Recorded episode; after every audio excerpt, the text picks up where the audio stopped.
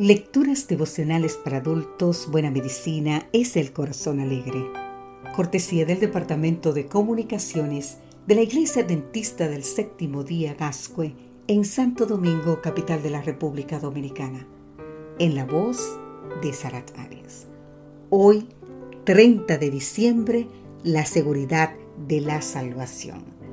Leemos en el libro de San Juan capítulo 10 versículo 28 yo les doy vida eterna y no perecerán jamás, ni nadie las arrebatará de mi mano. En un estudio realizado por investigadores de la Universidad de Cardiff, Reino Unido, y la Universidad de Notre Dame de Estados Unidos, se evaluaron las relaciones entre el conflicto conyugal y la seguridad emocional de los hijos en 181 familias, con hijos entre 11 y 12 años. El estudio mostró que la seguridad emocional de los niños se ven afectada significativamente por el conflicto interparental y puede asociarse a su vez con síntomas de angustia psicológica que perdurarán en el tiempo. Investigaciones posteriores agregan que los problemas presentados en la infancia relacionados con la falta de seguridad emocional se profundizan por lo general al llegar a la adolescencia. Aunque tales estudios no han examinado cuáles son los factores protectores que evitarán el desarrollo de consecuencias negativas, lo claro es que la seguridad emocional resulta imprescindible para el desarrollo saludable del ser humano.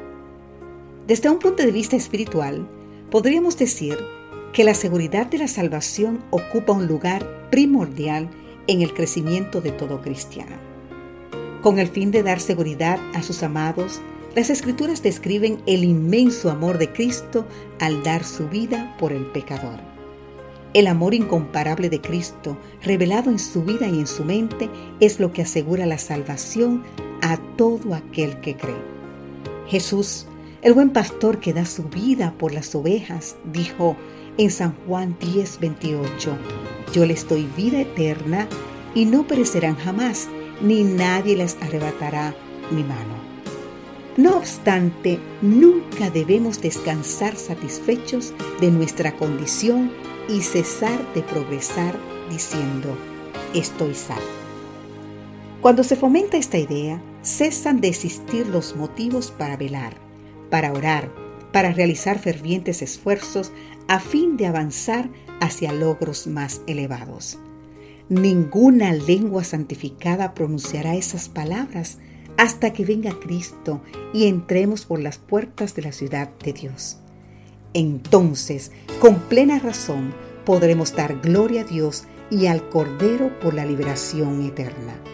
Mientras el hombre esté lleno de debilidades, pues por sí mismo no puede salvar su alma, nunca debería atreverse a decir, soy salvo. Nuestra única seguridad está en desconfiar constantemente de nosotros mismos y confiar en Cristo. Porque un crecimiento saludable solo es posible en la medida que existe seguridad. Te animamos a buscar la seguridad de la salvación en la persona de Cristo. En este día recuerda que no es lo que hacemos, sino con quién estamos lo que hace la diferencia. Que Dios hoy te bendiga. Amén.